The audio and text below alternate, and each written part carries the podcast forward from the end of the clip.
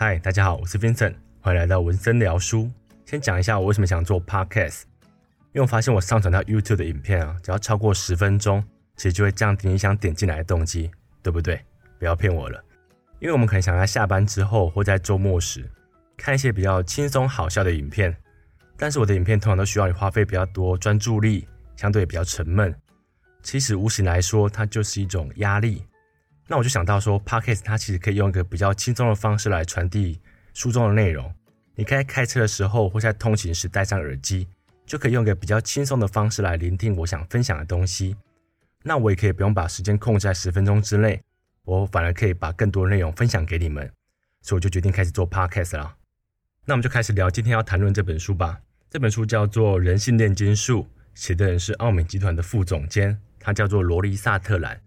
他其实在 TED 上面有三支影片，累积的浏览次数应该有七百多万次吧。他在他的演讲及书中，其实反复提到一个他的核心价值。他认为在行销过程当中，其实人性心理的重要性远大于我们所知道的。他也会在书中反复提到这项核心价值。这本书主要谈论三个问题。第一个问题是，有哪些成功的行销案例就是依靠不具有逻辑的方法而获得成功的？第二个问题是，为什么企业喜欢使用昂贵但是又没有效率的行销策略？第三个问题则是为何需要非理性思考？那我们就先聊第一个问题吧。有哪些成功案例？我记得最印象深刻的就是 Sony Walkman 随身听。随身听会被发明出来，是因为有一天创办人想要在搭飞机的途中用一个小巧的东西听完整部歌剧，于是这个想法就进入到研发阶段，工程师也很认命把东西做出来。他让产品交给创办人之后，创办人对这个小东西的播放功能很满意。但是他看到这个产品时，想到一个问题，因为工程师把录音功能也放进去了。其实，在一九七零年代时，录音功能已经是一个非常常见的功能，人们会在开会时把录音笔带进去，记录下重要的东西。那创办人侧田道夫就觉得，在一个这么新颖的产品当中，放入一个这么老旧的功能。消费者看到这款产品时，会不会有疑问说，这个东西到底是用来播音乐的，还是用来录东西的？对于一个产品的基础认识，会不会就歪掉了呢？我们可以想象一下，我们想到 Foodpanda 的时候，其实就会想到它可以订外食；想到 Uber 的时候，我们就知道它可以叫车。这些产品在刚出来的时候，就只主打一项功能，对不对？只主打一项功能，它有个好处就是我们更容易记住它。我们也会认为说，一个产品只有一个功能时，它会做得比别人更好。于是基于这样的理论啊，盛田道夫就命令工程师将录音功能移除。这个做法导致 Sony Walkman 随身听在全世界不到二十年的时间就卖出两亿五千万台，帮助 Sony 在音乐产业上获得巨大的成功。我觉得这个行销案例有趣的地方在于，它并不在产品发展出来之后，在行销策略上做什么。特别创新的做法，而是在制造途中就想到人类的心理是如何运作的，然后就设法在设计时改造它。这是我觉得这个案例特别之处。第二个想要分享案例就是欧洲之星，其实欧洲之星大概等同于台湾的高铁，它从伦敦出发会经过法国来到荷兰，那时候政府打算编出六十亿英镑的预算，大概等于台币两千一百亿吧，来改善它整个路程的速度。他想节省四十分钟的路程，可是政府就想到说，会不会有更好的做法呢？所以他就跑到澳美找到作者的团队。作者后来给他一个非常特别的建议，虽然到最后被政府拒绝，但是我觉得这个建议非常有趣。这个建议只需要花费十分之一的预算。他告诉政府啊，他想找当红的模特来车上走秀，并提升餐点品质。这个做法很疯狂，对不对？但是你想想哦，你今天从台北搭高铁到高雄，原本要一小时三十分钟嘛。但是政府请来周兴哲在车上唱歌给你听，并提供原汁原味的段纯真牛肉面给你吃。说实在的，你会不会跑到列车场室告诉他，你可不可以开慢一点，是吧？因为我觉得作者他很特别，是他在行销案例当中，他就会把人性心理考虑进去。你想象一下哦，你会觉得路程这么漫长这么久，是不是因为你觉得在车上很无聊？但假设你今天在车上时，其实有很棒的事情可以做，有很很好吃的东西可以吃时，你还会在意那多四十分钟或少四十分钟吗？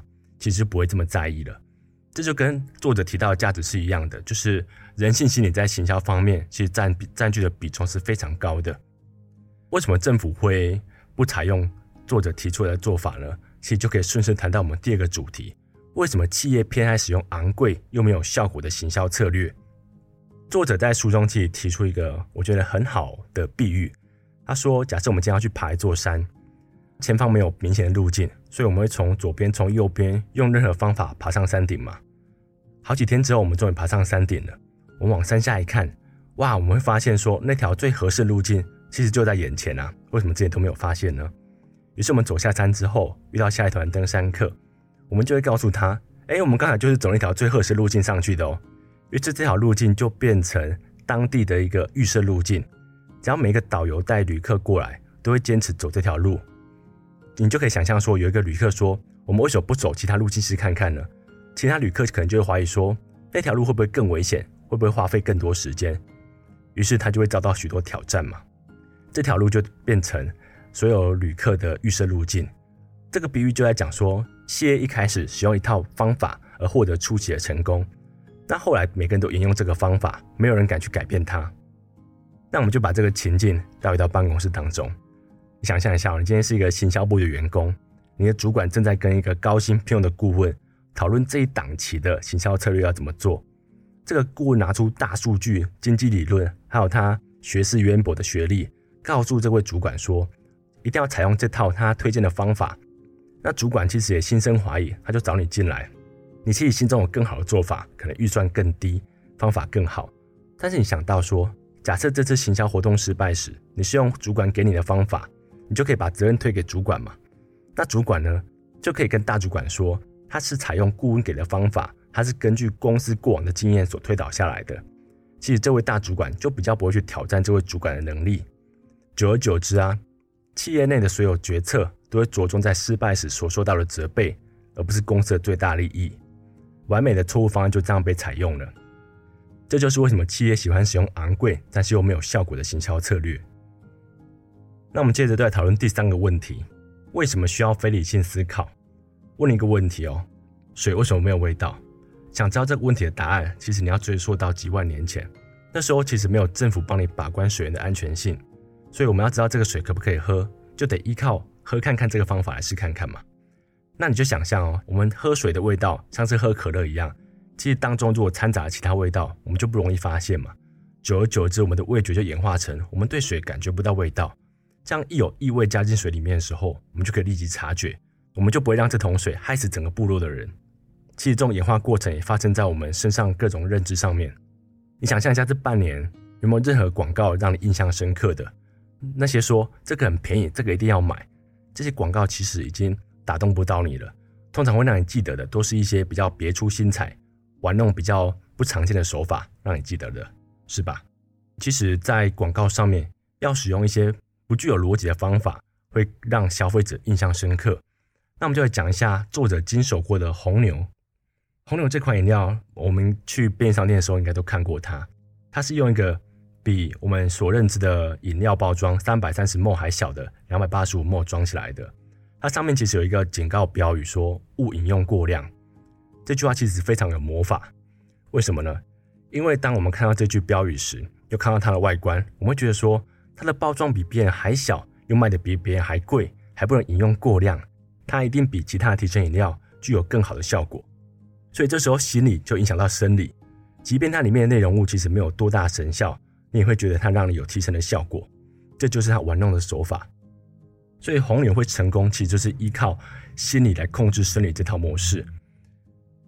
然后关于心理控制生理啊，其实还有另外一个案例，澳洲竞争与消费者委员会。曾经向全球消费产品制造商力洁时提告，因为他们发现这间公司的四款产品——偏头痛药、紧张性头痛药、经痛药及背痛药这四款产品的活性成分异布洛芬离氨酸的剂量都相同，但售价却大不相同，不觉得很妙吗？这四款产品其实都是用一样的内容物，只在包装上面它写上针对特定的疗效。我们就会认为说，它真的可以治疗偏头痛、治疗经痛或治疗背痛，这也是非常有名的案例。关于心理来控制生理，那这两个其实都是作者在书中提到的案例。我再补充两个，另外一个是作者其实曾经介绍一个来自机场的要求，希望他们帮他改善当飞机延误时乘客的不悦性。其实只要飞机延误，我们都会不开心。大家怎么降低这种感觉呢？那时候机场在飞机延误时，其实会在告示牌上面写着前往洛杉矶的飞机延误，但是作者希望机场把它改成前往洛杉矶的飞机延误七十分钟。那为什么会这样改呢？因为作者认为啊，人们最讨厌的感觉就是失去控制的感觉。假设你今天告诉他飞机会延误，但是没有告诉他会多久，其实他什么地方都去不了。但是你今天告诉他会延误七十分钟时，他就能大概估算一下，他可以去逛个免税店，或去吃个东西等等的。等到七十分钟之后再回来就可以了嘛。所以人们最讨厌的东西其实是失去掌控感的感觉。这样做法就让乘客因为飞机延误的不悦性降低许多。然后第二个案例是牙膏。问你一个问题哦，人为什么要刷牙？其实这最常见的答案就是为了不要得牙周病嘛，为了牙齿健康。想象一个情境哦，你今天在晚上偷吃一个巧克力。第二个情境是你待会要跟心仪的对象去约会，哪一种情况下你会更认真刷牙？就我来说啊，我会觉得第二种情况更重要。道出一个事实，刷牙这件事的社交性其实比健康性来的重要。这就是为什么牙膏有九十五 percent 都是薄荷口味。总结来说，我觉得。《人性炼金术》这本书，它是非常有趣的一本书，因为作者在广告业待了三十几年，他其实有丰富的经历，然后他也用很风趣的方法来介绍他在广告业遇到的问题及他提出的各种行销方案。然后我觉得他写的好笑，但是又很有用，所以如果你对行销案例啊，或是对一些逻辑思考的东西有兴趣的话，这本书非常推荐给你。谢谢你们。